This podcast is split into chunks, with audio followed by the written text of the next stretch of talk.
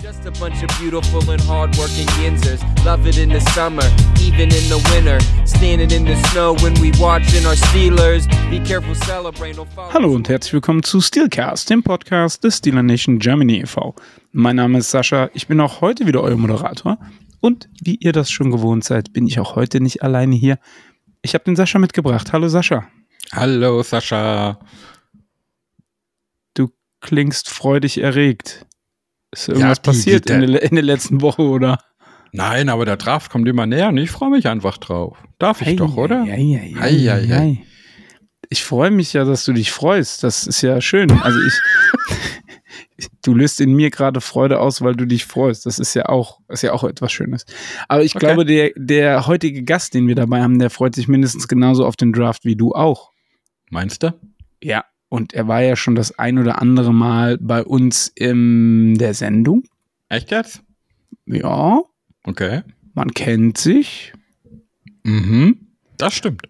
Und ich baue den Spannungsbogen einfach weiter auf. Man hat ihn auch schon mal gesehen. Hat man ihn noch schon mal gesehen? Nee, man hat ihn gehört, oder? Bis jetzt hat man ihn immer nur gehört. Nee, man hat ihn auch gesehen. Nein, Quatsch. Er war ja letztes Jahr, natürlich. Also, da, sind da gehen wir direkt in die Werbung. Wir waren ja letztes Jahr live auf YouTube. Dieses Jahr sind wir live auf Twitch und YouTube. Und ähm, er ist tatsächlich ähm, drin. Dieses Jahr auch wieder. Er ist auch wieder dabei. Bei YouTube, bei Twitch. Stell dich doch mal kurz vor, lieber äh, Unbekannter, der eigentlich total bekannt ist. Ja, hallo. Ähm, ich bin Tobi. Äh, ich. Hallo, Tobi. Eigentlich, eigentlich hast du das Wichtigste schon gesagt. Also ich war, ich glaube, zwei oder dreimal, nee, zweimal, glaube ich, war ich schon, schon Gast hier. Ähm, und ja, letztes Jahr bei der Draft-Folge dann auch äh, mit Live-Bild zu sehen, beziehungsweise die zwei, zwei Draft-Nächte, die wir da zusammen verbracht haben. Ähm, und ja, dieses Jahr dann ja äh, auch wieder, wie man schon äh, feststellen durfte. Das ist richtig, ja. Wir sind dieses Jahr auch wieder an beiden Abenden live für euch da. Sind doch schon ein bisschen. ist gut gemeint, ne? Ja, ich, ich versuche es positiv auszudrücken, damit ich mir nicht wieder äh, schon vor, im Vorhinein Gedanken machen muss, wie ich die nächsten Tage überstehe. Ähm, aber wir sind da. Wir werden viel, viel aufarbeiten und der eine oder andere wird mit Sicherheit auch schon auf YouTube unseren Trailer zu, oder auf unserem Instagram-Profil den Trailer dazu gesehen haben. Könnt ihr euch gerne mal ähm, anschauen noch und vielleicht auch mal ein Feedback da lassen. Aber Tobi ist natürlich auch nicht ohne Grund hier. Ne? Also ähm, die letzte Woche war Jonas da und wir haben sehr viel über Draft Prospects geredet und diese Woche ist Tobi da und wir reden wieder über Draft Prospects, wie ihr das schon gewohnt seid. Genau. Und diese Woche reden wir über Offensive Tackle und Center und Guard, also über die drei Positionen, die es in der O-Line ähm, zu besetzen gibt. Und ich würde sagen, wir fangen direkt an mit äh, Offensive Tackle, weil Nein, wir fangen direkt an mit einer Frage von mir. nein, Doch. nein. Also ich kann das sehr lange. wissen. Glaub mir, ich glaube mir, ich kann das sehr lange. Seitdem ich, seitdem ich. Vater bin, seitdem ich Vater bin, habe ich diese Taktik perfektioniert. Also nein, doch, nein, doch. Das geht, das geht über Stunden, wenn du möchtest. Das ist kein Problem. Ja, dann haben wir halt eine extra lange Folge, ist auch gut. Naja, gut, komm, dann äh, stell zuerst eine Frage. Ja, weil du, du hast das von drei Positionen der Offense Line geredet, mit Sender, Guard und Tackle. Ähm, es wird ja oft aber in Fachkreisen nur von zwei Positionen im Prinzip geredet, von den Tackles und von der Interior Offensive Line. Ähm, ist das, weil jemand, der Guard spielt, automatisch auch Sender spielen kann? Oder ist das, weil eben die Anforderung an die Interior O-Line und die Tackles so unterschiedlich ist? Mm, ja, teils, teils. Also, ich würde sagen, den, dein erster Take so nur andersrum. Ähm, sag ich mal, also jemand, der jemand, der Center spielen kann, kann in der Regel auch zumindest auf den Guard-Posten gesetzt werden und er sieht da nicht vollkommen falsch aus. Ähm, weil eben, und dann zu deinem zweiten Punkt, die Aufgaben ähnlich sind. Also klar, der Center hat zusätzliche Aufgaben, der Center muss den Ball snappen können, der Center muss aber auch je nach Erfahrungslevel natürlich, ähm, erfahrenere Center machen in der Regel dann ähm, auch Calls für die Offensive Line. Man spricht ja auch häufig dann von sowas wie einem Quarterback, der O-Line und so weiter. Also die haben dann auch ähm, Pre-Snap einige Aufgaben, wichtige Aufgaben. Darüber hinaus sind aber die Aufgaben von, von der Interior Line, also Guards und Center, ähm, relativ ähnlich. Ähm, man hält halt eben innen zusammen. Gerade im Run-Game sind natürlich Guard und Center häufig wichtiger als, äh, als Tackle, weil sie halt die, diese, diese Lücken öffnen müssen, Raum schaffen müssen, während die Tackle dann eher im, im Passgame auf sich alleine gestellt den, den Rücken des Quarterbacks frei halten müssen, gegen starke Edge-Rusher zum Beispiel. Gut, danke. Gerne. Jetzt können wir mit den Tackles anfangen, Sascha. Darf, darf ich jetzt weitermachen, ja? Ja. Es ist, es ist äh, genehmigt, Herr, Präsi Herr Präsident. Darüber muss ich nachdenken. Das Thema lassen wir hier mal raus. Also kommen wir mal zu den Offensive Tackling. Und man Ja. muss dazu ja sagen, ähm, dieses Jahr gibt's ja doch ein, zwei Positionen, wo man sehr stark den Fokus drauf legt, dass die in den ersten beiden Runden definitiv bedient werden. Das eine sind die Cornerbacks, da kommen wir später nochmal ähm, drauf zu sprechen, und eben Offensive Tackle. Und hier würde ich gern direkt mal mit einem Namen anfangen, den wir bei Here We Know schon mal uns angeschaut haben und haben ja ein bisschen Tape auch da geguckt. Ähm, und zwar ist Bisschen es ist gut. Peter. Bitte? Bisschen ist gut. Ja. und zwar ist es Peter Skoronski von Mhm. Northwestern, 21 Jahre alt. Und wir bleiben dabei an alle Zuhörer, die sehr zahlenaffin sind. Ich nenne das aktuelle Alter und nicht das Alter, was eventuell irgendwann in der Saison sein könnte. Oder ich runde auch nichts auf, wenn da 21,6 oder so steht hier. Ja, also 21 Jahre alt. Also, also ich habe mir immer äh, tatsächlich dann das Alter zum Draft aufgeschrieben, aber ich glaube, das kann ja jeder halten, wie er möchte. Kann, kann, kann, in, kann in die Hose gehen, kann ich jetzt schon sagen. Ich, ich finde es ich find's super. Wir haben schon die erste Diskussion. Also wir haben ja Aber, mittlerweile aber, jetzt, einige aber Themen. Moment, Moment, Moment. Ist, ist er nicht 22? Nee, der ist 21,6 Jahre Ich, alt. ich habe den 31.03.2001 als Geburtstag drin stehen. Das heißt, er hatte Wow. vor drei Tagen. Wow. Weißt du? Tobi? Wow. Weißt du, Ich Tobi, Hab ich, direkt schon unbeliebt gemacht, ich, ich, ich, dazu, ich sag mal so, ne, du warst ja jetzt schon öfter da und das hier ist definitiv das letzte Mal, wenn du mich jetzt schon on air quasi berichtigst. Normalerweise bin ich das immer nur gewohnt, wenn ich im Nachgang irgendwo äh, ich, ich, berichtigt erspare dir, werde. ich, ich erspare dir nur einen Kommentar von André. ja, ich krieg, den, ich krieg die Kommentare sowieso, das ist vollkommen egal. Ja, aber, aber ich muss Sascha in, in Schutz nehmen. Ich habe den 31.07. So, Okay. als Geburtstag 2001. super. Und damit Äh, wäre er auch beim Draft noch 21. So, was stimmt nun? damit wären wir auch schon fertig mit Peter Skoronski. Wir müssen also erstmal das, das Alter klären. Wir haben keine Zeit mehr. Das, das ist übrigens der, der, der Grund, ich, ich hatte das ja schon mal an anderer Stelle irgendwo äh, unter uns angesprochen. Ich selber äh, schreib's zwar mit auf von, von der Quelle, wo ich mir halt eben so generell Zahlen herhole und so weiter. Ähm, Geburtsdaten mache ich in der Regel kein großes Ding draus, weil ich weiß, wie unzuverlässig die sind. Gerade jetzt bei den Top Prospects geht's noch einigermaßen. Ausnahmen bestätigen die Regel offensichtlich, wie man gerade sieht. Ähm, aber je unbekannter jemand ist, desto schwerer kommt man tatsächlich an so einen Geburtstag dran, weil die Colleges das einfach nicht draufschreiben. Ja, man muss nur ein bisschen kreativ sein, dann geht es. Ups, hat er nicht gesagt. Doch hat er. Sag mal, was ist denn hier heute los? Habt ihr irgendwie, habt ihr heute äh, einen Clown gefrühstückt oder äh, was? Ich bin diese Fröhlichkeit in, im Podcast, das ertrage ich nicht. Jetzt über Mir geht's anderthalb gut Stunden. und ich habe hab- Spaß. Entschuldigung. Ich habe Spaß, Sascha. Ich darf Ja. über Offensive Line reden. Ich Ja. habe Spaß dabei. Ja. ja, okay. Also, kommen wir zurück zu Peter Skoronski. Der ist Genau, also eine, den anscheinend- 21-jährigen Peter Genau. Skoronski. Also ich sag mal so, werft mit einem Dart-Pfeil entweder auf eine 21 oder auf eine 22 und ihr könnt selber entscheiden, wie alt er ist. ähm, er ist 6 Fuß 4 groß, er ist 313 Pfund schwer und ist beim Combine ein 40 Yard, äh, 40 Yard Dash gelaufen von 5.16, aber das, denke ich mal, äh, kann man ein Stück weit vernachlässigen. Die eigentlich interessante Zahl hast du ja jetzt weggelassen, ne? Welche ist denn, dass er 34,5 Arme hat?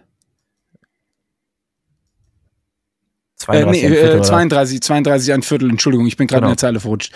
32 ein Viertel Arme und das ist natürlich einer der größten äh, in Anführungsstrichen Kritikpunkte. Aber da kannst du ja natürlich jetzt was drüber sagen, Tobi, bitte. Ja, genau. Also ähm, das ist tatsächlich so, ich sag mal, die Kritik an Skoronski. Ähm, da sind wir eigentlich auch schon beim, oder um jetzt mal anzuknüpfen ans vorherige Thema. Äh, wir hatten vorher dieses äh, Offensive Tackle, Interior Line, wo liegen die Aufgaben? Ähm, beim Tackle, Offensive Tackle, gerade beim linken Tackle, der ja häufig ähm, auf sich allein gestellt ist, meistens keinen Tight End neben sich hat, der nochmal irgendwie helfen kann oder sowas, der ist ja, ähnlich wie ein Cornerback auf On an Island, sag ich mal. Den bezahlt man, um ihn allein zu lassen und dann steht der links alleine gegen den in der Regel besten Passrusher des Gegners. Und Arme sind dabei tatsächlich gar nicht so unwichtig. Sie werden vielleicht ein bisschen, bisschen überhyped, beziehungsweise zu sehr herausgestellt, aber unwichtig sind sie auf keinen Fall. Weil du hast halt in diesem Line-Game oder in Game in the Trenches, wie man auch so schön sagt, äh, O-Line gegen D-Line immer dieses Körperkontrolle. Du versuchst Kontrolle über den Gegner zu bekommen und zu halten und derjenige, der zuerst die Finger an den anderen bekommt, hat da halt einfach bessere Karten. Und dementsprechend sind vielleicht sehr lange Arme nicht unbedingt sehr gut, aber sehr kurze Arme können durchaus ein Nachteil sein. Ähm, auf der anderen Seite habe ich jetzt gerade schon gesagt, vielleicht ein bisschen überhyped äh, dieses Thema, wenn man sich anguckt, wo Skoronski herkommt. Ähm, hatte ich gerade schon in der, in der Vorbesprechung ein bisschen mit, äh, mit dem anderen Sascha angesprochen. Ähm, Skoronski kommt von Northwestern. Das ist eine eher un, eine etwas unbekanntere Schule außer Big Ten, sag ich mal. Ähm, aber Skoronski ist 2020 relativ spontan dazu gekommen, starten zu dürfen. Und zwar, weil der vorherige Left Tackle von Northwestern gesagt hat, ich will nicht, ich äh, nutze die Corona-Saison, um äh, rauszuopten und spiele einfach nicht. Und derjenige war vorher Rashan Slater, äh, der Mitte der ersten Runde dann ähm, später gedraftet wurde seitdem ganz guten Job macht und dessen Arme auch nicht länger als 33 ähm, Inches sind. Und der scheint sich ja ganz gut zu machen bei den Chargers. Habe ich auch schon gehört, ja.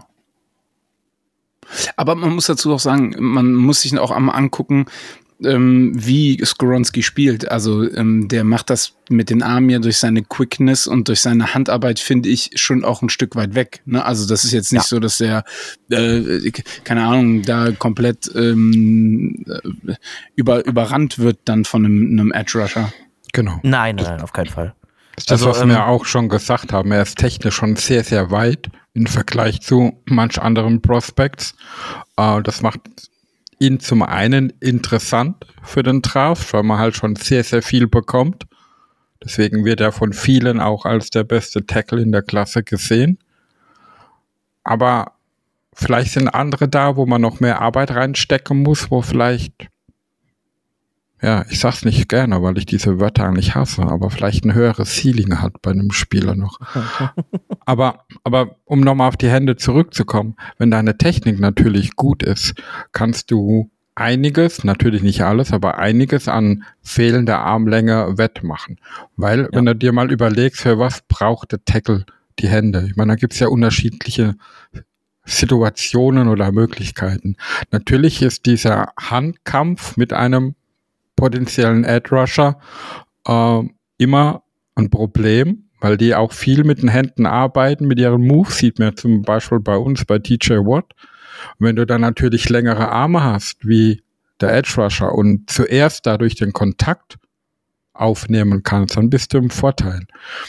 Zum anderen kannst du natürlich auch viel, viel besser auf Speed Rushs, die bei dir außen rumgehen, äh, reagierenden Gegner besser einfangen. Und so gibt es viele, viele Möglichkeiten, wo du natürlich Vorteile haben kannst, wenn du längere Arme hast.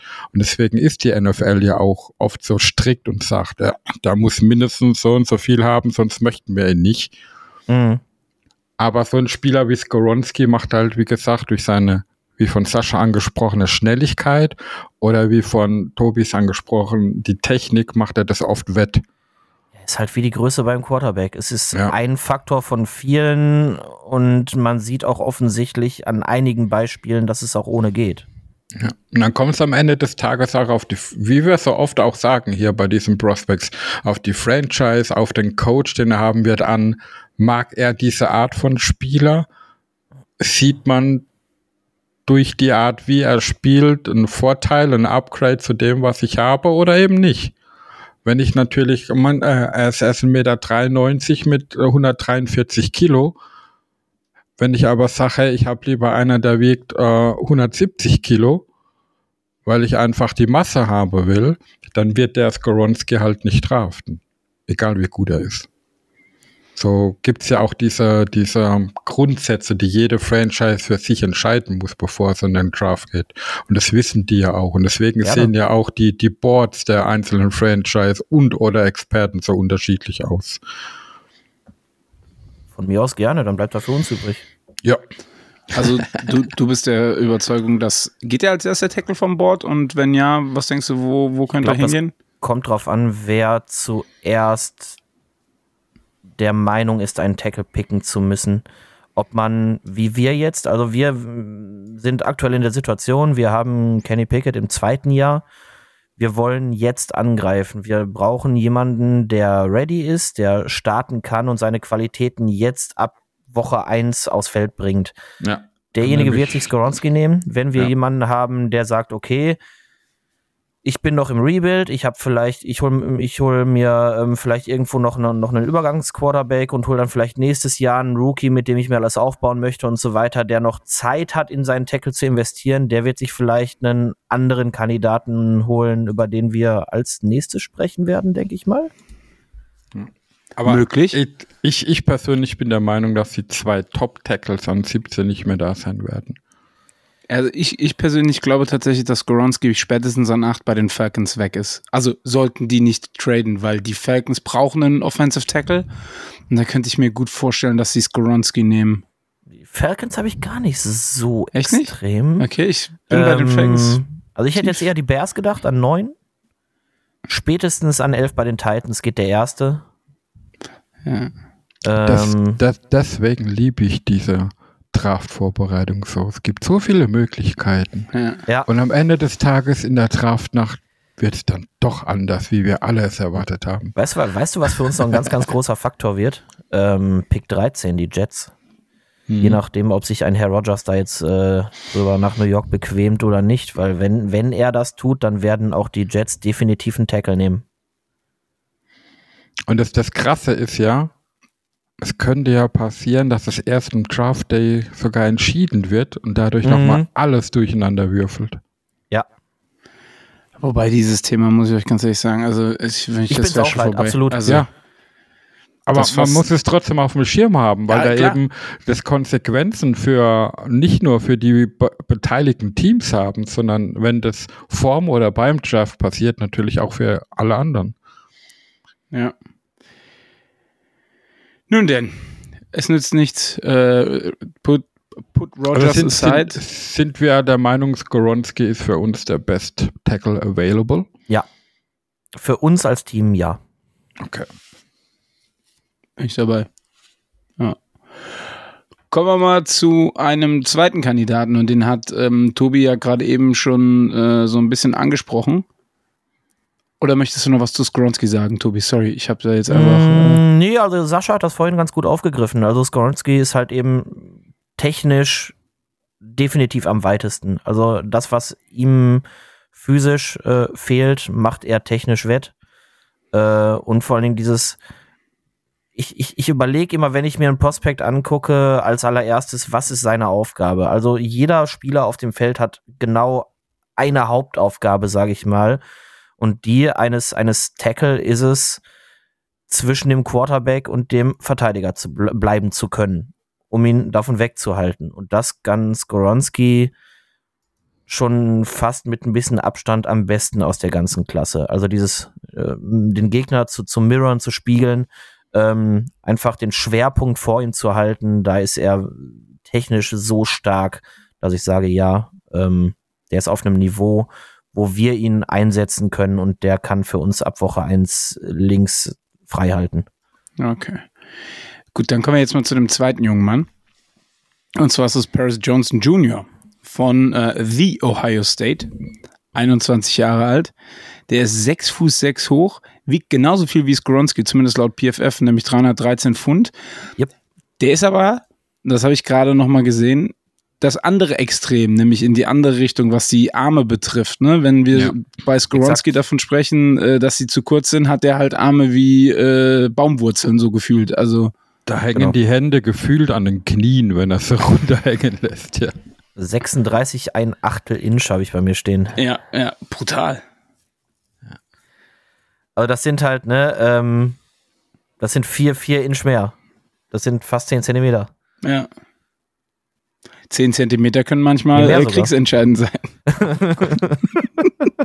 Gott, Hat er nicht gesagt jetzt. hat er nicht gesagt. Entschuldigung.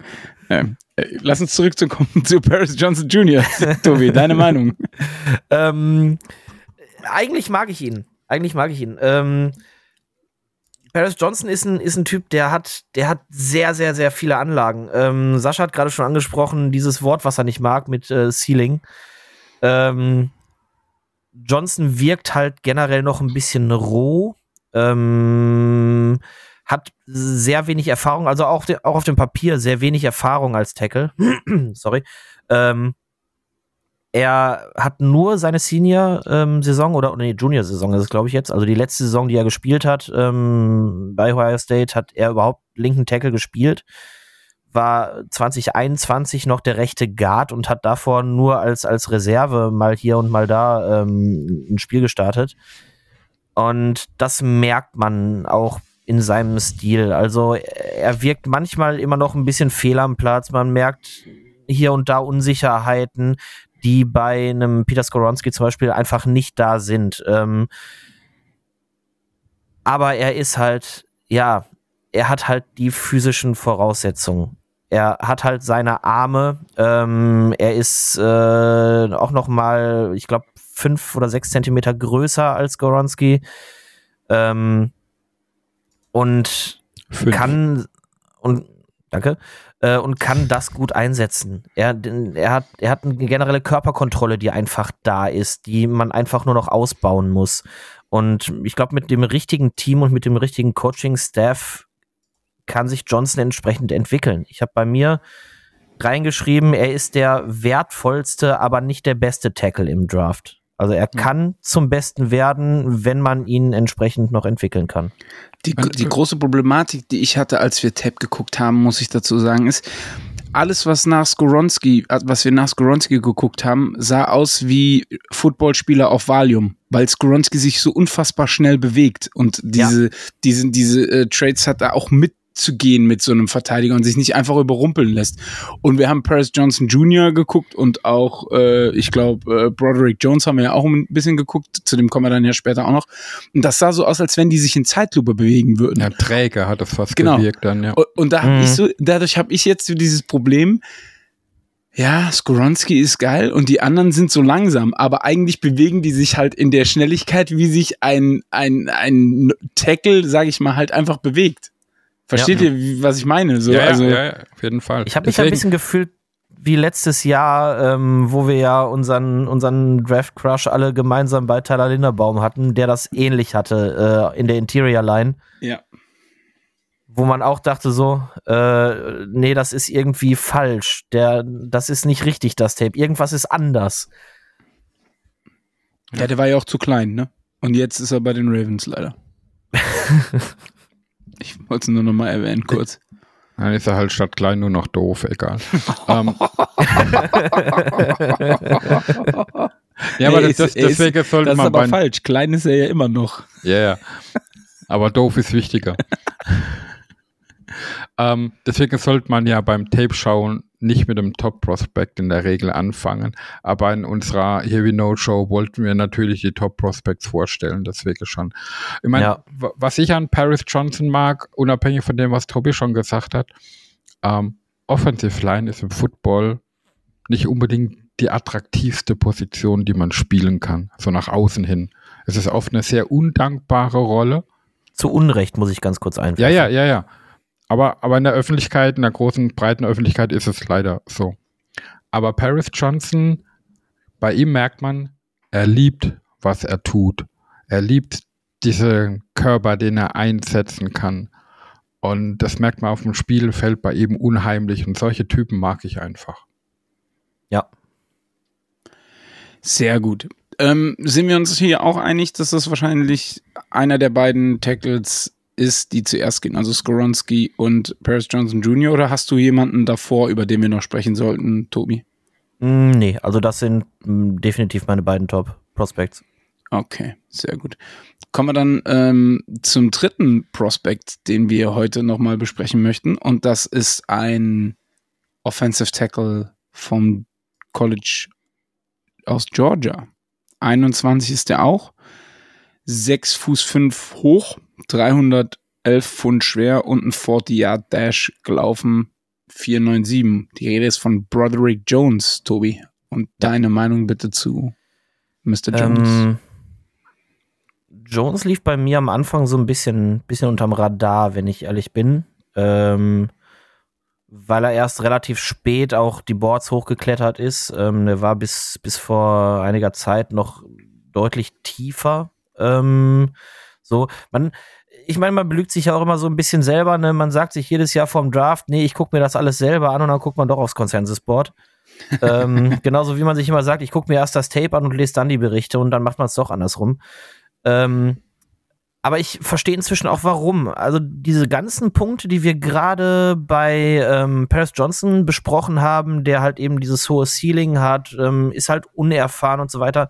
Das ist bei Jones noch extremer. Jones ist von von den ganzen Offensive Linern nicht nur Tackeln, sondern, sondern äh, Tackles, sondern Interior Line sogar noch mitgezählt. Ähm, der mit Abstand unerfahrenste äh, hat für Georgia gerade mal 19 Spiele gespielt oder 19 Mal ist er gestartet, wenn wir, wenn wir ehrlich sind. Ähm, äh, davon 2020 waren, waren zwei nur als Reserve. 2021 hat er viermal gespielt oder vier, viermal gestartet auf Left Tackle. 2022 ähm, 22 dann 15 Spiele auf Left Tackle. Und das ist wirklich wenig. Also wenn wir mal ehrlich sind, das ist eine NFL-Saison mit Playoffs. Noch nicht mal bis zum Ende. Ähm, mehr Erfahrung hat der Junge nicht auf dem Platz. Und das ja. ist äh, eigentlich, äh, eigentlich sind es dieselben Argumente wie, wie, bei, wie bei Johnson. Er hat die Veranlagung und die Qualität erkennt man, aber die muss sich noch entwickeln oder jemand muss ihn sich zur Brust nehmen, um sie zu entwickeln bei ihm. Aber so wie du mir das jetzt schilderst, wäre mir das Risiko da an der Stelle tatsächlich mit Pick 17 und selbst mit Pick 49, sage ich mal, einfach zu hoch. Weil äh, ja, ja er hat, mit 17 hat, definitiv, ja. ja er, er, hat die Anlagen, ja, aber äh, dann lasse ich lieber ähm, Dan Moore weiter da spielen. Der sieht zwar auch nicht so gut aus, aber du weißt wenigstens, was du hast. Und dann, also das klingt für mich so bei Jones, dass du den lieber erstmal ein Jahr sitzen lässt, was ja. du ja normalerweise bei einem Quarterback sagen würdest. Setz dich mal ein Jahr hinter den Veteranen, guckst dir an. Ne? Ja, das, das, das könnte ich mir bei ihm tatsächlich gut vorstellen. Das Problem mit dem NFL-Draft, was sich vielleicht hoffentlich in den nächsten Jahren ein bisschen relativieren wird, und da bin ich schon, schon lange ein Verfechter eigentlich davon, ist, dass ja selten, gerade aus diesen Skill-Positionen, die Spieler auf dem College bis in ihr Senior Year bleiben, sondern dass sie immer vorzeitig vom College gehen, weil es einfach attraktiv ist, das große Geld zu verdienen. Und ich glaube, er ist einer von den Paradenbeispielen, dem hätte bestimmt ein weiteres Jahr College sehr, sehr gut getan. Und dann wäre er, glaube ich, einer der Top-Spieler oder hätte er einer der Top-Spieler auf seiner Position werden können, was er jetzt aktuell nicht ist. Ja. Ähm, Natürlich gibt's jetzt auf, auf, im College-Bereich auch für die Spieler Möglichkeiten, Geld zu verdienen. Und da gibt's ja mittlerweile auch schon Millionäre, was das betrifft. Vielleicht wird sich diese Geschichte mit dem frühzeitig vom College gehen dadurch ein bisschen relativieren. Ähm, ist halt aber so eine Sache. Klar, die NFL will die Spieler möglichst jung, aber gleichzeitig top ausgebildet. Und es mhm. beißt sich halt irgend oder manchmal halt auf, auf alle Fälle.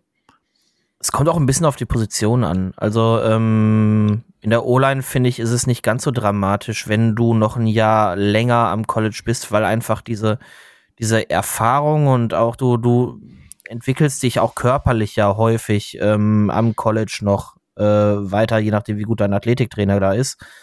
Ähm, und dieses eine Jahr kann das Ganze einfach nochmal noch mal entzerren, dass du, ähm, ich sag mal, bequemer später diesen Übergang hast zur NFL. Ja. Ähm, das ist jetzt nicht so wie zum Beispiel, also das, das ganz andere Extremum wäre zum Beispiel ein Running Back, wo du sagst, ey, möglichst früh in die NFL, weil der hat bei jedem einzelnen Snap, hat der einen harten Tackle-Körperkontakt, nicht, nicht, nicht wie jetzt in der Line, wo halt eben auch viel mit den Händen passiert, sondern der bekommt jedes Mal einen auf, aufs Dach. Und da ist einfach jeder Snap eine, ja, ein Verschleiß für den Körper. Und da sagt man, okay, Running Back möglichst jung, so früh wie es geht vom College weg. In der O-Line ist es nicht so. In der O-Line würde ich wirklich sagen, wenn du die Möglichkeit hast, noch ein Jahr mehr, weil du noch zu unerfahren bist, weil du dich technisch noch entwickeln musst, dann mach das. Ja, macht er aber nicht. nee, macht er, macht er leider nicht. Jetzt kommen wir zu einem, also wir, wir reden ja heute sehr viel über Extreme. Und jetzt kommen wir zu einem Extrem, als ich mir die, die, die Measures durchgelesen habe, habe ich gedacht, Heidewitzka, Herr Kapitän. Also dem möchte ich nachts nicht begegnen auf der Straße. Ohio State, ebenfalls Ohio State Prospect, deswegen müssen wir gleich mal drüber sprechen. Hat der Right Tackle oder Left Tackle gespielt? Weil die äh, können right nicht beide. Right Tackle. Na, der, war okay. der, der war der Right Tackle zu äh, Paris Johnson auf der anderen Seite. Genau, okay, sehr gut. Also, die Rede ist von Devin Jones, darüber können wir vielleicht direkt schon mal sprechen. 21 Jahre, 6 Fuß 8 hoch. Das heißt also, der ist quasi ein, ein, ein Wohnblock. Zwei Meter und drei zu Deutsch. So. Richtig, so, zwei, ja, ich weiß, du bist ein großer Verfechter davon, sich die deutschen äh, Zahlen nochmal dazu zu schreiben, aber das ist ein amerikanischer Sport und ich gebe äh, mich damit zufrieden, was die Amerikaner uns an schlechtem Zahlenmaterial geben. und der wiegt 374 Pfund. Also der wiegt mal locker 60 Pfund. Kilo. Genau, der wiegt mal locker 60 Pfund mehr als das, was alle anderen wiegen. Schwankt aber bei ihm auch stellenweise sehr stark, was die Angaben betrifft. Okay. Muss man auch dazu sagen, aber es, er ist definitiv immer sehr viel schwerer wie die anderen. Aber man muss sagen, für 170 Kilo ist er beim 40 Yard Dash gar nicht so schlecht gelaufen, finde ich. 535 ist gar nicht mal so schlecht für 170 Kilo. Ich finde es vor allen Dingen interessant, dass das Einzige, was er gemacht hat, der 40 Yard Dash ist. Der hat kein, der hat kein Benchpress, kein nichts gemacht, ist nur gelaufen. Ja. Da wollte er vielleicht nochmal jemanden überzeugen. Ich weiß es War nicht. beim Pro Day auch? Mm, oh, das weiß ich gerade gar nicht. Ich habe jetzt nur die vom, äh, vom äh, Combine rausgesucht. Aber äh, ich sag mal, über die, die drei, über die wir vorher gesprochen haben, das waren ja alles eigentlich Left Tackle. Jetzt reden wir über einen Ja. Right Tackle. Ja. Das heißt also, ich gehe jetzt mal davon aus, du hast den auch mit aufgeschrieben auf die Liste. Vielleicht kurz zum Prozedere, damit ihr das auch versteht. Äh, Tobi hat uns natürlich die Prospects, über die er sprechen möchte, äh, vorher genannt. Ähm, dem Wunsch kommen wir natürlich auch gerne nach. Ähm, das würde ja bedeuten, wenn du ihn für uns in Erwägung ziehst, irgendwo so, ich schätze mal Anfang zweite Runde, dass wir Ja, dann also der wäre der wär ein Pick für, für, für 32, nicht, So. nicht für die 17. Das würde ja aber dann bedeuten, wenn wir einen Right Tackle ziehen, dass entweder, ähm, na sag schon, Okorafor auf Ja, die Bank geht Oder, oder, nach links? oder nach links. Genau. Okay, Bei da bin ich zwei- jetzt gespannt zwei- auf die Analyse. Ja, ist relativ einfach. Ähm, Chukse Korafor sollte ursprünglich mal unser linker Tackle sein. Ähm, Hat er im College ist, ja auch gespielt. hat, ne? das, hat das am College auch gespielt, ist jetzt quasi notgedrungen auf rechts gewechselt, weil Dan Moore rechts eben nicht spielen kann. Und der kommt dann wieder auf seine angestammte Position, wo er sich sowieso wohler fühlt. Und auf der rechten Seite haben wir dann so einen Berg stehen. so wie das auch damals genauso gedacht war. Überleg mal, wer, als, als Okora vor links gespielt hat, wer hat denn da ursprünglich mal rechts spielen sollen? Hast du es noch im Kopf? Boah, Benner war es nicht, oder? Der war zu Doch, es war. Banner. Aber der war doch nicht so schwer, oder? Doch, Banner Echt? war grö größer und, und mit Abstand auch schwerer als, als alle anderen unserer O-Liner. Der war nämlich genauso, genau auch so ein Typ. Okay, krass. Ich hatte den jetzt irgendwie, ich kenne den ja immer nur von den, äh, entweder wenn in der Victory Formation der abgekniet wurde oder wenn Mhm. äh, Nummer 72 eligible war. Von daher. Nee, es, äh, es, es gab so ein Foto, das ist mal bei uns auf dem Discord rumgegangen, wo die ganzen O-Liner zusammen irgendwo Party gemacht haben und der war einfach zwei Köpfe größer als alle anderen. okay. Ich, Und, kenn noch, äh, ich kann mich noch an unser Victory Formation Bild äh, erinnern, Ja. das wir zu Ehren von Benner mal gemacht haben im FV. Und ja. Ich habe nicht so wie er gewirkt, definitiv. ähm, du wolltest was sagen? Nee, nee, nee, mach, mach ruhig. Wir reden ja eigentlich nicht über Banner, aber äh, wir reden ja über Devin Jones, von daher ähm, gerne deine Einschätzung da. Ja, es, es, es, es, passt sich halt eben wieder an, weil ähm, so jemand willst du halt auch als Right Tackle haben. Warum willst du so jemanden als Right Tackle haben? Weil du ähm, jemanden, der eher stark im Run-Blocking ist, der, der einfach Masse dahin bringt, um Körper bewegen zu können, den möchtest du rechts stehen haben, wo die meisten Läufe hin designt werden. Das heißt, links hast du eher denjenigen, der allein auf sich gestellt ähm, den Pass-Rusher abhält und rechts hast du den, den People-Mover, wie die Amis so schön sagen. Ähm, und das ist Jones. Der Typ hat halt einfach Kraft. Ähm, und ich sage jetzt mal ganz ehrlich, wenn 170 Kilo angeflogen kommen, dann stellst du dich halt auch nicht so gerne in den Weg. Und diese Rolle sollte damals Banner haben, bevor er sich dann leider verletzt hat. Und die Rolle sehe ich jetzt bei Jones auch. Und das passt zu dem, wie die Steelers O-Line sich entwickelt mit genau. den letzten Signings hier mit mit äh, mit, mit Seomalo und mit äh, mit einem Herbig als als ähm, als Backup auch dahinter und so weiter hat man einfach diese Tendenz, die Steelers wollen wieder zurück zu ihren Wurzeln, möchten eine eine starke Run-Blocking O-Line aufbauen und ja Ground Impound Football spielen, ne? Und da Diesen passt Eindruck er rein. Macht das, ja. Okay, das heißt also, ähm, du denkst, man könnte sich mehr wieder darauf fokussieren. Ground and Pound bedeutet ja, äh, den Ball im, im, Laufspiel zu bewegen und das äh, möglichst auch mit einer Vehemenz. Ähm, das würde ja auch dann wieder erklären, da haben wir auch schon öfter drüber gesprochen, ähm, warum man einen so hohen äh, Pick investiert hat in Najee Harris, der ja. aber eben auch ein paar Löcher braucht. Also der kann sich halt nicht über drei Leute drüber springen und dann noch äh, 40 Yards holen, sondern er muss halt schon ein, ein, ein, zumindest mal einen Felsspalt frei geblockt bekommen, sagen wir es mal so. Ja. ja. Aber ich, ich möchte das ein bisschen relativieren, ähm, weil ich glaube, man will auf jeden Fall, man muss nicht unbedingt dahin gehen, dass man fast nur noch laufen will im, im Spiel, aber man will dorthin wieder hinkommen, dass man laufen kann, wenn man es denn muss oder wenn man es will. Das heißt, diese Short Yardage Situation oder so oder eben wenn man die Zeit äh, dominieren möchte. Und das war früher schon immer äh, eine große Stärke von diesen laufstarken Teams, auch äh, zu den Steelers äh, Zeiten, wo sie gutes Laufspiel hatten, dass man eben die Time of Possession äh, dominieren konnte. Und auch wenn der Gegner wusste, jetzt kommt ein Laufspiel, dass man es trotzdem erfolgreich bestreiten konnte. Und das war in den letzten Jahren weit, weit von weg gewesen. Und wie oft haben wir uns in diesen Short-Yardage-Situationen geärgert, äh, was das für ein blödes Play-Calling war oder was auch immer. Und wenn du dann deine Sicherheit hast, hey, ich habe da Jungs, die bewegen den Gegner auf jeden Fall zwei, drei Yards nach hinten, dann ist mir das egal. Dann laufe ich das eben.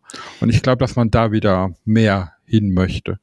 Ja, vor allen Dingen hast du auch die Möglichkeit, dann äh, Kenny zu entlasten, ne? wenn der nicht genau. auf Gedeih und Verderb genau. äh, ähm, darauf angewiesen ist, immer selber das Spiel äh, zu machen, dann hast du da. Ich weiß, ich, ich springe jetzt kurz in den Gedanken, aber ich weiß natürlich, es gibt Verfechter davon, die sagen, Play-Action funktioniert auch, wenn du kein Laufspiel hast, weil meistens Safeties, Linebacker etc. da anbeißen. Also wir haben ja doch jetzt letztes Jahr ein bisschen mehr Play-Action gespielt als noch mit Ben Roethlisberger. Und so wirklich respektiert haben, wurde es dann ja auch an manchen Stellen nicht, weil man wusste, äh, was kommt. Also man hat dann nicht gesehen, dass auf einmal alle nach vorne kommen, um, die, um, um das Laufspiel zu, ähm, zu unterbinden, sondern die haben trotzdem die Passrouten zugestellt. Also ne, das ist so dieser Punkt einfach, glaube ich, äh, warum das so wichtig wäre, dass man da ich will jetzt nicht sagen, man muss das Laufspiel etablieren, weil diesen Satz äh, habe ich eigentlich aus meinem äh, kollektiven Wortschatz gestrichen, aber es trifft es eigentlich ganz gut an der Stelle dann auch nochmal. Ja, aber was, was hat Ben zu seinen guten Jahren, gerade in den jüngeren Jahren, auch sehr gut gemacht? Das war auch ja. genau dieses Play-Action. Und das hat er jetzt im Alter ja nur nicht mehr gemacht, weil er, ich sag mal, die, die geforderte Quickness und Schnelligkeit halt nicht mehr hatte. Und ähm, genau das ist ja aber der Punkt. Wenn ich natürlich äh, weiß, mein, mein, mein Laufspiel ist so ja, semi-gut und dann kommt ein dritter, ein dritter Down noch, der zweite Running Back aufs Feld und dann brauche ich ja keine Play-Action zu machen, weil äh, verarschen lässt sich keiner in der NFL. Das, das ist natürlich auch klar. Aber wenn du natürlich so ein Laufspiel hast, wo konstant abliefern kann, egal wie die Situation des Down und Distance ja. ist, dann macht es natürlich auch eine ganz andere Wirkung auf eine mögliche Play-Action.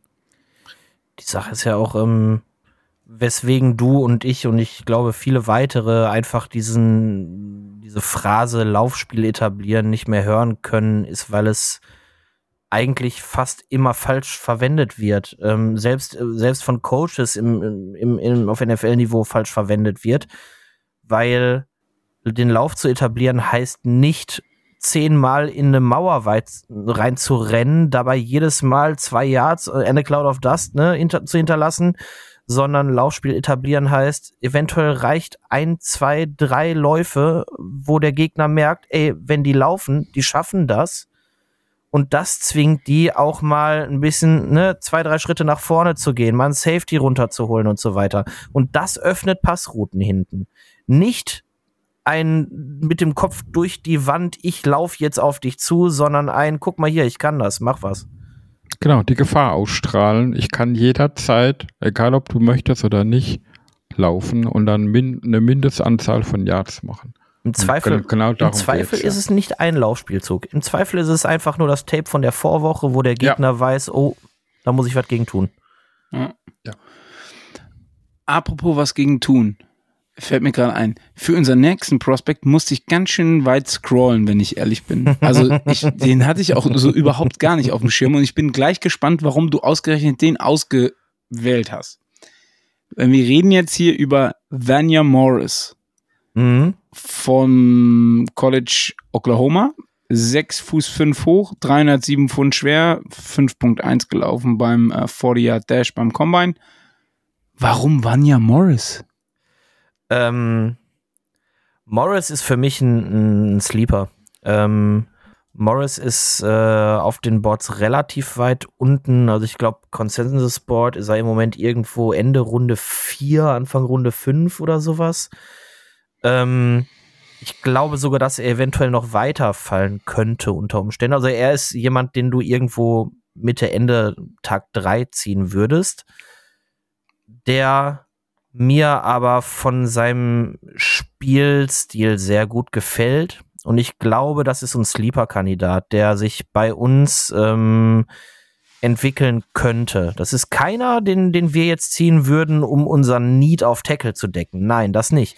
Aber das ist jemand, wenn wir vielleicht in Runde 1 oder 2 jemanden genommen haben, um diese Lücke und diese Lücke gestopft haben, dann ist das jemand, dann ist das jemand, den ziehst du hinterher vielleicht noch mal um ihn entwickeln zu können. Um einfach mal zu gucken, ob er einschlägt oder nicht. Oder ähm, eben, weil du, wenn du vielleicht eine spätere Runde noch jemanden brauchst, weil du am Anfang eben keinen bekommen hast, ne? Genau. Könnte ja auch passieren. Eventuell, richtig. Ähm, und ich erzähle jetzt einfach mal zwei, drei Worte zu, ähm, zu Morris. Ähm, Morris ist halt noch, äh, ja, also wenig Erfahrung hat er noch nicht mal. Also knapp 30 Mal ist er, ist er gestartet bei, bei Oklahoma. Ähm, am Anfang als Linker, dann als, als Right Tackle, hat zwischenzeitlich sogar mal Tight End gespielt. Ist auch relativ leicht für einen Tackle, 307 Pfund nur aber der Typ hat, hat Kraft. Du, du, du merkst bei ihm gerade so diese, man liest häufig von, von, von Functional Strength, also von funktioneller Kraft. Nicht mal das, was, was, was sie beim Bankdrücken bringen, sondern wie sie in der Lage sind, ihre Kraft einzusetzen, Gegner zu bewegen. Und da ist Morris jemand, der, du siehst, dass er will. Das ist ein Typ, wenn du den mental richtig einstellst, dann ist das einer, der später über seinen Coach, so wie wir das über Tomlin ja schon so oft gehört haben, ne, die rennen für den durch eine Ziegelmauer. Und das ist so ein Typ, der macht genau das auf dem Feld. Das ist ein Projekt, was ich mir vorstellen könnte, das bei uns mit, mit unserer Line, mit unserem Coaching-Staff sehr gut funktionieren könnte. Ähm, warum steht er jetzt so weit hinten? Er ist halt roh. Also technisch hat er noch sehr, sehr, sehr viel Aufholbedarf, ähm, trotz nicht wenig Erfahrung. Ähm, also er, er, lernt wohl relativ langsam, ähm, soll wohl auch akademisch eher schlecht sein, also ist ein, ist ein langsamer Lerner, um es mal einfach so zu sagen. Es kommt dazu, dass er auch noch gerade einen Kreuzbandriss aus, äh, auskuriert. Äh, war deswegen auch gar nicht am, beim Pro Day, hat jetzt am 11.04., also in einer Woche, ähm, macht äh, die äh, Oklahoma ähm, nochmal ein extra Pro Day nur für ihn, damit er auch nochmal zeigen kann, was er kann. Ähm, und ich glaube, da wird sich dann auch nochmal relativ viel entscheiden, ob er vielleicht nochmal nach oben oder nach unten rutscht, je nachdem, wie er da performt. Okay. Ähm, übrigens habe ich da gerade eben kein Alter gehabt zu, ne? Der, der wird bei mir ohne Alter geführt. Vielleicht möchtest du noch kurz das Alter nachschieben. Fällt mir gerade ein. Äh, ich habe jetzt hier 22 zum Zeitpunkt des Drafts. Okay, sehr gut. Also spätestens, liebe Zuhörer, spätestens in vier Wochen ist er dann 22. okay. Ähm, gehen wir mal von den Offensive Tacklen weg und kommen zu einer Position, bei der wir letztes Jahr in der FA, also in der Free Agency, Mason Cole geholt haben. Natürlich ist die Positionsgruppe so mit Center und der hat seine Aufgabe ja nun wirklich äußerst gut gemacht, muss man wirklich sagen. Trotzdem wollen wir uns mal äh, zwei Center anschauen, ähm, die Tobi auch rausgesucht hat. Und bei dem einen drängt sich unweigerlich bei mir direkt eine Frage auf. Mhm. Und zwar, sobald ich den Namen lese: John Michael Schmitz. da ist doch, also ich lasse das einfach mal, ich, äh, äh, wartet. John Michael Schmitz mit TZ. Ich lasse es ja. einfach mal auf euch wirken. Jan Michael Schmitz. Ist er Deutscher? Also hat er deutsche Vorfahren oder, oder ist da irgendwie was bekannt oder so? Weil das ist ja doch schon komisch. Bin ganz oder? ehrlich, ich, ich weiß es gar nicht. Ich habe es gar nicht nachgeschaut. Okay, dann äh, äh ich gebe dir die Zeit. Pass auf, ich gebe dir die Zeit, weil der kommt von der äh, vom College Minnesota, ist 24 Jahre alt, 6 Fuß 3 hoch, 301 Pfund schwer und ist beim Combine eine 5-3-5 gelaufen und ähm, ja, ist lange Zeit das Top-Prospect auf Center gewesen, habe ich gesehen, aber der wurde mittlerweile auch überholt von ein, zwei. Mm, bei mir ist er immer noch Erster tatsächlich. Sehr gut. Dann lass uns über John Michael Schmitz reden. Schmitzens John ist das Thema. Lass uns drüber sprechen. Ähm, ja, soll ich oder willst du, Sascha? Leg los. Ähm, also bei mir ist, ist John Michael Schmitz. Ähm, das macht Spaß, das sozusagen, ja, oder? Schmitz, Schmitz ins ähm, John Michael. Ist, ist, ist bei mir immer noch ähm, Top Prospect, ähm, was ich persönlich auch so sehe. Ähm, warum habe ich ihn jetzt mit reingenommen? Man hat natürlich mit Cole jetzt erstmal seinen, seinen Starter bei uns, ähm, was nicht heißt, dass falls er fallen sollte, sagst jetzt gerade, auf einigen Boards ist er schon tiefer, ist auch nicht mehr der Top-Prospect. Ähm, falls er ein bisschen fallen sollte, so in Runde 3, vielleicht, ja, ich denke mal, Runde 3 wäre sowas, wo ich ihn nehmen könnte oder nehmen würde, ähm, wo er dann als jemand, der hinter Cole noch mal ein bisschen lernen kann, vielleicht die Zukunft auf Center sein könnte, den du dann da über ein, zwei Jahre hinweg installierst und der dann danach ähm, erstmal da bleiben kann. Äh, und ja, John Michael Schmitz ist du, er ist so dieses, wir hatten gerade dieses ganze Thema mit ähm, sehr unerfahren und noch roh und muss sich entwickeln und so weiter. Er ist das exakte Gegenteil davon. Ähm, der hat fünf Jahre durchgespielt, ist ähm, Redshirt, äh, Redshirt Senior, also halt auch wirklich ne mit seinem Redshirt ja alle fünf Jahre bei Minnesota gespielt ähm, und ist einfach solide. Also er ist halt genau das, was du bei einem O-Liner haben möchtest. Ähm, du brauchst nicht diesen einen Spark und, der mal irgendwie da ist und danach flaut er wieder ab, sondern du brauchst jemanden, der, der dir einfach einen Floor bietet, wo du sagst, okay, was ist das Schlechtestmögliche, was passieren kann? Das hätte ich gerne so gut wie möglich.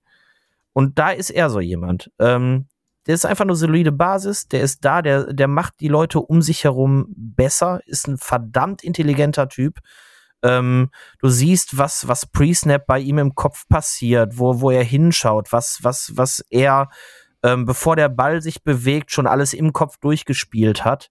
Und ähm, ich mag solche Typen auf Center einfach. Menschen, die, die mit dem Kopf arbeiten und dann erst mit Fuß und Händen. Ähm, von daher, er ist so, er ist so ein bisschen jemand, ich, ich red mir das vielleicht ein bisschen schön, wie er zu uns kommen könnte, weil ich es wirklich mögen würde, wenn ich ehrlich bin.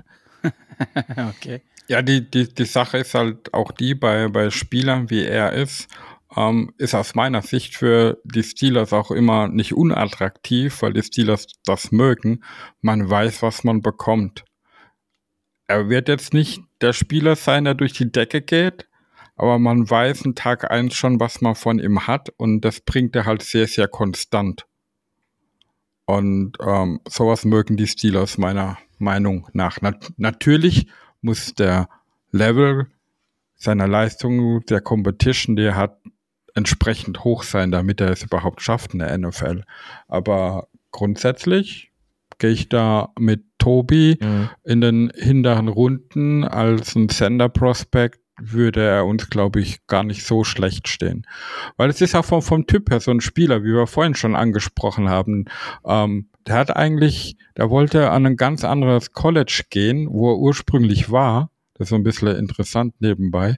Dann hat aber ähm, der Head Coach, der ihn recruited hat fürs College, das College gewechselt und er ist eben mitgegangen mit seinem Coach. Und es ist für mich auch ein bisschen so die Mentalitätssache. Äh, ich wie wir vorhin schon gesagt haben, ich gehe halt durch die Backsteinmauer für meinen Coach. Und diese Art von Spielern brauchst du im Football in deinem Team halt auch. Nicht nur, aber du brauchst sie definitiv für. Genau. Sehr gut. Nachdem mit John Michael Schmitz ein relativ einfacher Name für mich ähm, auf diesem äh, Schmitzi auf, auf diesem Run-Sheet steht, kommen wir jetzt zu und ich bitte euch, das zu entschuldigen, sollte ich es falsch aussprechen, aber. Sag Olu. Olusegun Oluwatimi. Und ja. Olu Olu oder wie ist dann äh, der? Man, also also äh, meistens findet man wirklich einfach nur Olu Oluwatimi. Olu Oluwatimi, okay. Michigan ist das College. Also er ist ein Wolverine. Deswegen, ich wollte gerade sagen, deswegen mag Sascha ihn bestimmt besonders gerne. Sechs Fuß zwei hoch, 309 Pfund schwer, äh, 5,38 gelaufen beim äh, 40-Yard-Dash. Auch hier habe ich kein Alter gefunden. Tobi, da darfst du uns gerne äh, deine ähm, Notizen, solltest du sie haben. Ja, habe ich. Ähm, super. Oluwatimi ist äh, zum Zeitpunkt des Drafts, also das ändert sich nicht. Also von denen hat jetzt keiner, zu, zumindest bei mir hat keiner mehr zwischen jetzt und dem Draft Geburtstag. Aber richtig geil auch, wie du das durchziehst. Zum Zeitpunkt ja, des natürlich. Drafts. Bist natürlich. du Notar oder so, dass du es so genau Nein. nimmst? Ah, okay, Nein, aber manche Sachen brauchen ihre Ordnung. Ja, stimmt, absolut. ähm, Olo ist zum, zum Zeitpunkt des Drafts äh, 23. Äh, vielleicht ganz kurz nachgeschoben. Äh, aber zum Start der Saison nicht mehr, ne? Äh, nee, das dann nicht mehr. Oh. Ähm, und das vielleicht auch nachgeschoben bei John Michael Schmitz. Ähm, der ist tatsächlich der älteste von den Prospects. Der ja. ist nämlich äh, jetzt schon 24. Genau. War aber auch schon zu erwarten, weil du, wie du gesagt hast, er ist ein Redshirt Senior, hat also genau. das Maximale aus seiner College-Karriere, wie lange man überhaupt nur spielen darf, in der College ausgereizt. Ja. Richtig. Aber jetzt, bei, bei, jetzt, bei, jetzt bei Olo auch dasselbe. Also aber der hat auch äh, vier Saisons komplett durchgespielt. Entschuldigung, ganz kurz, aber wo wart ihr gerade eben? Weil zu John Michael Schmitz hatte ich das Alter und das habe ich auch genannt. Wirklich? Ja. Entschuldigung. Das ist nicht schlimm. schon okay. Man kann auch deutlich zeigen, dass man dem Moderator dieser Sendung nicht zuhört. Das ist nein, schon nein, super. Nein, nein, nein, du, du interpretierst total falsch. Wir haben ja nur noch mal darauf hingewiesen, dass Schmitz der Älteste der Prospekt ist. Oh, Wir haben ich, ja war, gar nicht ich weiß, gesagt. wo ich war. Du hast mir gesagt, ich gebe dir Zeit rauszufinden, ob er Deutscher ist. Und ich habe es kurz gegoogelt und gemerkt, okay, das finde ich nicht. okay, du hast eine Entschuldigung, aber der andere Sascha nicht. So. Wieso habe ich doch gerade gesagt? Kommen wir zurück zu Olu. Olu, Olu. Olu Watimi. Olu, Watimi. Olu, Olu Watimi. Genau. Geht doch, genau. Das, das fließt doch raus ohne. Ja. Genau. Ähm, ja. Ist vom, vom Spielstil her ein also ich sag mal, so, so dieses, was ich gerade so raus, rausgestellt habe bei, äh, bei John Michael Schmitz, ist auch bei ihm eigentlich vorhanden. Man sieht bei ihm, warum er Center ist und nicht Guard. Ähm, weil er Pre-Snap sehr gut ist. Äh, ansonsten könnte er aber eigentlich, glaube ich, kaum, kaum unterschiedlicher sein. Ähm, er ist kein guter Run-Blocker tatsächlich. Also ihm fehlt da so ein bisschen die, die Durchsetzungskraft inside. Ähm, er ist eher was für, für, für Teams, die sagen, okay, wir wollen uns ein bisschen umorientieren und, äh, und setzen vielleicht ein bisschen mehr, mehr auf, äh, ja, auf den Passblock in der Line, vielleicht ein bisschen äh, weniger einfach nur durch die Mitte laufen. Ähm, von daher, er ist, er ist tatsächlich kein, kein Scheme-Fit für uns, bin ich ganz ehrlich. Er ist jemand, der bringt eine gewisse Qualität mit. Ähm, und gerade durch sein, durch sein Pre-Snap-Verhalten, durch seine, durch, durch seine Calls, die er in der Line geben kann, gibt er, würde oder würde er auch uns natürlich ähm, was, was geben, womit wir arbeiten können. Ähm, aber er ist physisch ein bisschen beschränkter, auf jeden Fall. Also das ist, das ist immer so dieses Grain of Salt, was man bei ihm sehen muss, wenn man über ihn spricht. Gerade wenn es um uns geht. Okay. Was ich jetzt an seiner Vita unheimlich interessant finde, ist, er hat ja zunächst bei den Virginia Cavaliers gespielt. Äh, das war sein zweites Team tatsächlich. Genau, er hat vorher, wenn man es ganz genau nimmt, war es sogar schon sein drittes Team. Ähm, also er hat am Anfang sehr viel rumgewechselt, bis er seine Heimat gefunden hat, hat aber bei den ersten ja. zwei äh, quasi gar nicht gespielt. Deswegen war er dann ja für die Cavaliers noch in der Lage, drei Jahre zu spielen.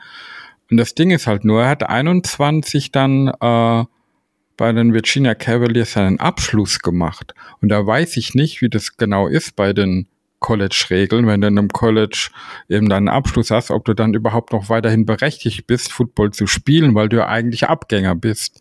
Und dann ist er nochmal transferiert zu Michigan. Wie genau das nicht ist natürlich war, äh, kann ich jetzt nicht sagen, aber es ist eine sehr interessante Sache. Und in Michigan hat er dann war er noch mal viel viel präsenter wie vorher, hat die mhm. Outland Trophy gewonnen, was der beste Interior Offense Lineman der Saison bekommt und die Remington Trophy als bester Sender der Nation. Mhm. Und das sagt schon ein bisschen was aus, ja. Das ist auch so ein bisschen der Grund, warum ich ihn jetzt äh, unabhängig von, äh, von, von seinen Leistungen auf dem Feld ähm, mit reinnehmen wollte. Der ist ein, der ist ein Typ, der, der will. Ja. Ähm, der, der will, das, das sieht man zwar auch im Spielstil, aber einfach, wenn man sich mal durchliest, was mit ihm passiert ist und wie er sich nach oben gekämpft hat, ähm, ist das jemand, der vom Mindset halt sehr gut passen könnte. Ähm, der war ursprünglich, ähm, warum, warum hat er sich überhaupt so hocharbeiten müssen, sage ich mal? Der war, der war ein verdammt schlechter Prospekt oder ein verdammt schlecht bewerteter Prospekt, sagen wir es mal so. Ähm, wenn man über College Prospects spricht, ähm, gibt ja immer dieses, ähm, dieses Star-System. Also ein bis fünf Sterne, ähm, um zu gucken, okay, wie gut ist derjenige. Äh, der hatte zwei Sterne. Also äh, der kann froh sein, dass er irgendwo ein College gefunden hat, ähm, an dem er sich überhaupt hocharbeiten konnte. Und war jetzt am Ende mm, in, in einer Power 5 Conference bei, einem bei einem richtig guten College, ähm, hat er sich bis zum Team Captain hochgearbeitet. Also der ist wirklich von ganz unten nach ganz oben gekommen. Ja. Und ich habe jetzt gerade eben nochmal nachgeguckt. Also er hatte auch nur die Möglichkeit, sein letztes Jahr in Michigan noch zu spielen, weil er eben ein Bonusjahr hatte durch dieses Covid-Jahr. Sonst wäre mhm. nämlich bei Virginia seine Karriere zu Ende gewesen. Also er ist definitiv ein Spieler, der von dieser Situation damals unheimlich profitiert hat. Ja, Okay. Dann gehen wir mal weg von den Centern. Wir haben uns zwei angeguckt. Wir gucken uns jetzt noch zwei Guards an. Und einer davon ist von den Alabama Crimson Tide. Und zwar Emil Ikio Jr. 6 Fuß 2 hoch, 314 Pfund schwer. Und das sind die einzigen beiden Stats, die ich gefunden habe zu ihm. Du darfst gerne das Alter äh, noch ähm, nachreichen, wenn du möchtest. Äh, 23. Jetzt beim Draft und auch zu Saisonbeginn. Okay, sehr gut. Touche. Deine Gedanken und Gefühle zu Herrn Ikio Junior, bitte. Ähm, ja, pure Kraft eigentlich. Ähm, ist ein, ist ein Typ, der, also ist, ist ein Guard, hat, äh, ich gucke mal gerade ganz kurz, hat äh, Right Guard gespielt am College. Ähm, Wäre für uns alleine auf der, äh, auf der Grundlage, wo er geführt wird auf den Boards und so weiter, wäre ein Late-Round-Kandidat. Also so ab, ich sag mal, ja, vier, fünf, so die Runden könnte man, könnte man ihn nehmen, ähm, ist ein Backup. Also wäre für uns ein ganz klarer Backup. Ähm, wir haben unsere Starter ganz klar mit, mit, mit Ceomalo und mit, mit Daniels. Äh, und er ist jemand, der dahinter reinpassen könnte. Ähm, ist auch jemand, der kein Hybrid-Interior Lineman ist. Also er hat bisher kein Center gespielt, da sehe ich ihn auch nicht. Er ist ein reiner, ähm, ein, ja, eigentlich ein Run-Block Guard, jemand, der dir einfach ein bisschen, ein bisschen Muskeln in die Mitte bringt und Leute vor sich wegschiebt. Ähm, was er daneben auch noch ganz gut kann, was man vielleicht nicht am Anfang sofort vermutet, ist, er ist relativ flott auf den Füßen tatsächlich. Ähm, also ist ein, ist ein guter Puller. Also das, das hat man häufig ja bei diesen, bei diesen Power-Run-Schemes, wo man dann so einen, einen Lineman von der einen auf die andere Seite äh, flitzen sieht, der dann da irgendwo einen aufnimmt. Sowas kann er tatsächlich ganz gut. Ähm, und schlägt dann da auch mit, mit Kraft wieder ein. Ähm, also die Anlagen sind da. Ist vielleicht auch noch ein bisschen roher, braucht noch Entwicklung ähm, obwohl er auch relativ lange schon spielt. Also äh, auch Richard Senior auch fünf Jahre lang gespielt ähm, bei Alabama. Ähm, aber doch, ich, ich kann mir schon vorstellen, dass, dass der eine valide Backup-Lösung bei uns darstellen könnte. Ja, ne, er ist, er ist halt, so wie ich das sehe, ähm, ein, ein Spieler fürs Laufspiel, aber da halt mit ähm, Mördereinsatz auch hinten dran. Äh, ja. Wenn ich da bei manchen Profiles lese, äh, plays with a mean streak and keeps the nastiness going through the whistle. Äh, sowas gefällt mir halt. Ja. Ähm, das sind die Typen, die, die am Ende des Spielzugs auf dem Gegner drauf liegen, ne? Genau. Auf der anderen Seite denke ich, äh, wenn man jetzt gesehen hat, was in der Free Agency äh, jetzt auch äh, auf Guard passiert ist und wie man da gerade besetzt sind, gut, ich kann aktuell null einschätzen, welchen Status Kevin Dodson gerade bei den Steelers hat. Ähm, aber Fright Guard haben wir jetzt Daniel Herbig. Ähm, natürlich wäre es Konkurrenz, aber ähm, ich denke, auf, auf mit so einem Spieler würden die Steelers im Draft, glaube ich, nur zuschlagen, wenn wirklich eine Alternative an der entsprechenden Draftposition gerade fehlt. Ja. Ähm, also, na, natürlich will ich mir vom Typ her so einen wünschen, klar, aber dass man es da, da muss schon sehr spät gepickt werden, damit es für die Steelers, glaube ich, Sinn macht. Ja. Ähm, also Need haben wir ja, also muss man wirklich sagen, Need haben wir auf keinen Fall, weil wir haben insgesamt eigentlich, eigentlich haben wir fünf Interior O-Liner, ähm, von denen man bei vier sagen kann, okay, das sind entweder Starter oder das sollten mal Starter sein. Äh, mit Dotson, der ja letztes Jahr bei uns äh, links gestartet ist, mit, mit Green, den, mit dem man es ein Jahr vor da äh, auf Center versucht hat, der seitdem aber auch, ich sag mal, ja, den Depth Chart immer weiter nach unten rutscht, rutscht irgendwie aus irgendwelchen Gründen. Ähm, ich glaube, Green war auch letztes Jahr häufig inactive. ich glaube, ich glaube, ich glaube, er war, war bei fast jedem inactive, Spiel oder? inactive, ja. ja. Und das wird ja auch irgendeinen Grund haben. Also Green sehe ich, stand jetzt eigentlich noch nicht mal im Roster nächstes Jahr. Ähm, und das wäre vielleicht noch sowas, wo, wo ich es mir vorstellen könnte, dass man mit so einem Emil Ekior, wenn man ihn spät bekommt, vielleicht Konkurrenz zu Dotson schaffen möchte, um einfach den Wettbewerb am Laufen zu halten. Ja. Ja, kann gut, wie, wie gesagt, kann gut sein. Und der, der Roster wird sich ja weiterhin verändern. Aber wie gesagt, meine Einschätzung ist, dass das schon eher ein Pick wäre, wenn die Alternativen ausgehen. Ja, ja, ja. kommen wir zu dem letzten Prospect, was wir uns anschauen möchten. Und ich muss ganz ehrlich sagen, der Junge ist allein, also, also wenn ich mir die Bilder angucke. Fan-Favorite, würde ich nur Ist sagen. auf Ne? jeden Wirklich. Fall. Das ist so ein bisschen von den Bildern her definitiv mein Draft-Crush, muss man einfach sagen, ne? Wenn der einen ohne Fronthauer anlächelt, so, äh, da, da denkst du dir so, hm, der ist ja schon zuckersüß, ein bisschen. Die Rede ist von äh, Cody Mauk oder Mauch, aber ich würde sagen, es ist Mauk, denke ich mal. Genau. North Dakota State.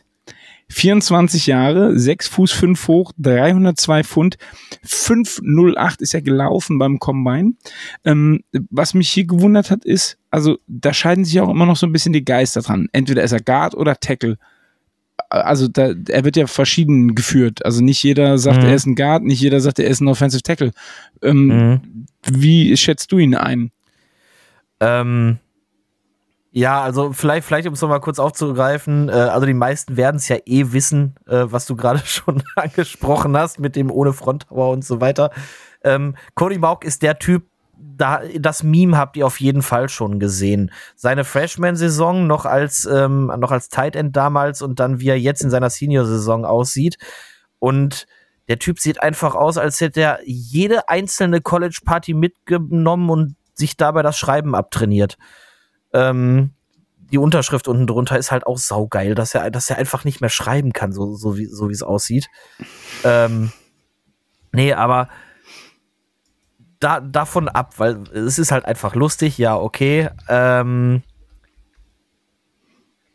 wo wollte ich anfangen? Was war deine Frage? Ob, ob Tackle oder Guard. Tackle oder Guard, das war's, sorry. Oh Mann. Eieiei. ähm, er hat bisher, wenn er Offensive Line gespielt hat, ähm, eigentlich immer Tackle gespielt. Äh, wie gesagt, war ursprünglich mal Tight End tatsächlich, ähm, hat aber nicht ein Spiel gestartet als Tight End, sondern ist dann so ein bisschen nachher rübergerutscht. Ähm, hat 40 Pfund tatsächlich zugenommen, ähm, um Tackle spielen zu können. Und ist dann erst zwei, zwei Starts hat er auf, äh, auf Right Tackle und hat danach ausschließlich Left Tackle gespielt. Die letzten beiden Jahre auch von Anfang bis Ende durchgestartet, Left Tackle. Ähm, aber er kommt halt von North Dakota State. Das ist eine FCS-Schule, also eine, er ist ein sogenannter Small School Sleeper, also jemand, den man nicht sofort auf dem auf dem Zettel hat, bis dann irgendwann an, äh, einer sagt, okay, guck mal da, der kann was. Ähm, bei ihm ist es ein bisschen dasselbe Thema wie ganz am Anfang bei Skoronski. Ähm, er hat relativ kurze Arme, 32, 3 Achtel äh, Zoll habe ich hier. Ähm, auch wenn er relativ groß ist, die Arme sind es halt leider nicht. Ähm, und er bringt nicht die Qualität mit, um das Ganze technisch so ausmerzen zu können, dass man sagt, auf NFL-Niveau kann er mit NFL-Niveau Edge-Rushern mithalten, sondern der braucht dann einfach die Hilfe von links und von rechts, dass ihn keiner mit Speed überholen kann und er einfach seinen Körper in die Mitte stellen kann und quasi auch mit diesen kurzen Armen ein Hindernis darzustellen. Ja, wo, wo, wobei die, die Speed an sich fehlt ihm ja nicht wirklich. Das ist halt nur diese Körperlichkeit Nee, die in der, in der, Die in der, Pass, in der. Pass Protection vor allem. Weil jetzt so, ich sag mal, als Pulling Guard in einem Laufspiel kann ich ihn mir sehr, sehr gut vorstellen. Das schon, das schon, aber ähm, er ist nicht derjenige, der, also es, es, es sind jetzt noch nicht mal unbedingt diese, diese Speed Rushes, sondern er lässt sich aushebeln. Ähm, Ja. Da, wo man bei Edge Rushern immer von Bend spricht, also quasi um den Gegner herumlaufen können. Und ich, ich habe habe keine Ahnung, wie man das Gegenbeispiel jetzt als, als Tackle nennt. Ähm, aber das kann er nicht gut verteidigen. Ja. Und ähm, da fehlt ihm dann außen einfach ein bisschen Hilfe. Und die hat er als Guard. Also er, er wäre ein Pro Projekt in der Pass Protection, das auf jeden Fall. Ja. Äh, ist aber auch so ein Spieler, der es unbedingt möchte. Äh, so wie Tobi jetzt schon erklärt hat, wo er herkam und er hat trotzdem im Senior Bowl gespielt. Und das sagt dann schon ein bisschen was aus, ja. Ja, ähm, man man sieht ja auch, er ist definitiv gewollt, alles dafür, alles für sein, für sein Ziel zu geben. Ja. Ähm, ich habe gerade schon gesagt, 40 Pfund hat er damals zugenommen, um eine andere Position spielen zu können. Das macht man auch nicht mal eben. Ähm, Und er ist halt jemand, das Thema äh, erinnert euch nicht, was, ich ganz, was wir ganz am Anfang jetzt hatten, mit diesem vielleicht als O-Liner doch noch mal ein Jahr, leer, ein Jahr mehr spielen, um vielleicht doch noch mal entdeckt zu werden. Er ist genau so jemand. Er Genau. ist genau so jemand, der hat insgesamt sechs Saisons sogar gespielt, also jetzt diese Corona-Saison mal mitge mitgezählt. Ähm, und ist in seiner Senior- oder Redshirt-Senior-Saison dann tatsächlich nochmal entdeckt worden, wo die Leute sagten, ey, guck mal, der kann ja doch was. Wer weiß, Ja. wo der sonst auf dem Board gelandet wäre. Er war vor 22 wahrscheinlich auf gar keiner Liste und wäre gar nicht Richtig. gedraftet worden oder gar nicht in, in, ins Gespräch gebracht geworden, gedraftet zu werden, ja. Ja. Aber es ist halt so vom, vom Typ her ein, ein Kerl, ähm, den muss man einfach mögen, wenn man Football mag. Ja, auf jeden Fall. Aber das alleine reicht ja leider nicht aus, um ein guter NFL-Spieler zu werden. Hm, wenn ich dir vielleicht, ich, ich kann dir noch ein Argument tatsächlich mitgeben, ähm, warum er bei uns passen würde. Und zwar haben wir ja dieses Jahr wieder dieses Phänomen, dass wir unsere O-Line sehr flexibel aufgebaut haben. Wir haben einen Right Tackle, der auch Left Tackle spielen kann. Wir haben einen Guard geholt, der auch Center kann. Ähm, und er als eigentlich gelernter Tackle, aber dann auf NFL-Niveau eher Guard, hat ja nicht verlernt, was er auf Tackle kann. Er kann es vielleicht nicht so gut, um da starten zu können. Aber im Fall der Fälle könnte man ihn auch auf Tackle stellen und er füllt, er füllt diese Lücke aus, ähm, so gut er kann und hat zumindest dann technisch Ahnung, was er da machen muss. Auf jeden Fall, er ist halt für manche Dinge echt noch ein Projekt, das, das muss man auch sehen. Und ähm, ich glaube, er ist auch auf unterschiedlichen Boards mit Sicherheit sehr, sehr unterschiedlich bewertet. Und deswegen kann ich mir ja gerade bei ihm überhaupt nicht einschätzen, wäre er schon ein Kandidat für Runde 3? Ist er, ist er sehr viel später dran? Soll ich dir mal sagen, Boah. wo auf dem, auf dem Consensus-Board steht? Hau raus. 56, Runde 3. Wow. Okay? Äh, Sehe seh ich nicht, aber da steht er Nee, aktuell. Ja. Mittlerweile steht er auf 58 übrigens. Ich habe gerade nochmal äh, aktuell Ah, okay. reingeguckt. Oh. Er ist zwar. Ja, wenn ihr hier schon klug scheißt mit Alter etc., werde ich ja wohl Zum auch mal Zeitpunkt des Drafts. kurz zum Zeitpunkt des Drafts. Und zum Start der Saison ist er Ja, du, musst ja nicht, 24. du musst ja nicht direkt so schreien. Entspann dich doch. Ja, das ist gut. Du, ich schreibe, wenn ich will, ne? Ja, aber dein Pegel ist gerade so krass ausgeschlagen. Ich sehe das ja. Und das ist so rot geworden. Patrick, unser Cutter, wird das nicht erfreuen, wenn er da wieder äh, mit dem Kompressor arbeiten muss. Aber ihr klärt das, dann an Jetzt- Ostern. Jetzt, jetzt dein erzählst du Bruder. nämlich Bullshit gerade. Wieso? Ha? Wenn mein Pegel eh schon hoch ist, dann macht man nicht noch einen Kompressor drauf. Ach mein Gott, also ich hasse ja diese Leute, die Ja, sich ja, selber ja, Klugscheißer ja, ja, ja. nennen, ne? Spar mir Ja. an der Stelle die Witze zu, wenn mein Pegel hoch ist, oder? Ja, Ja. ja, ja. Da bist du auch der Falsche für, wenn der Pegel hoch, äh, egal, lassen wir das. das lassen wir Ja, ich, wohne, ich wohne direkt nebendran, jetzt hier äh, Luftlinie, ist ja jetzt fünf Meter entfernt ein Fluss, ne? Von daher Pegel ist schon wichtig. Super. Klasse. Bevor hier nur noch Blödsinn rauskommt, hat jemand noch etwas, was er loswerden möchte? Ähm, ich freue mich auf den Draft. Oh ja. Oh, es wird, es wird wirklich schön. Also, wie gesagt, wir werden am 28. beziehungsweise in der Nacht vom 28. auf den 29. schon um 1 Uhr live gehen. Um 1 Uhr, weil wir haben eine Pre-Draft-Show, wo wir ein paar Sachen vorbereitet haben. Also gerne da dazukommen. Ansonsten covern wir den kompletten Draft Day One, ähm, sprechen über jeden Pick, auch wenn es nicht ein Steelers-Pick ist, weil wir können halt nicht alle 31 Picks in der ersten Runde haben. Warum? Ja, weil das nicht funktioniert. Okay.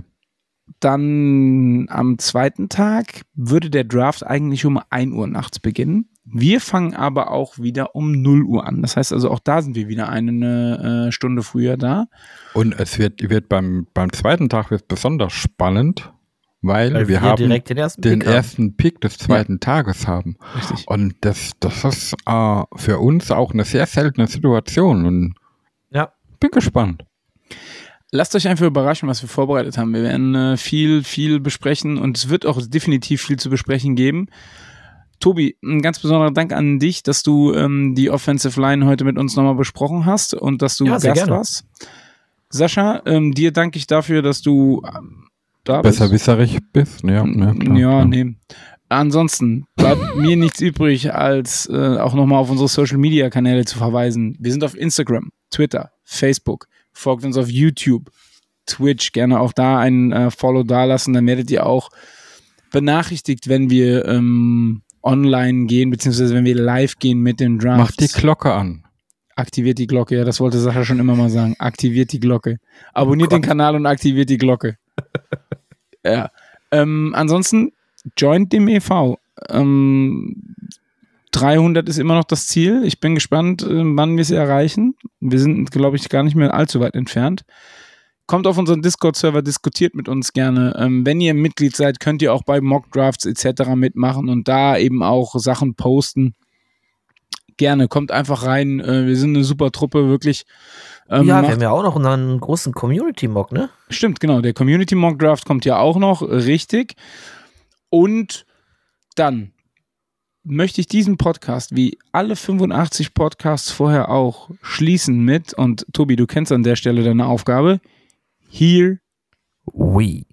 Go. Time, winner, Super Bowl repeat. Yeah, the city of schools, a city with class. Long before I found trees, we were making our glass. Don't mess with us, so curtain. Put your flat on your back. You can visit other cities, but none will surpass. Yeah,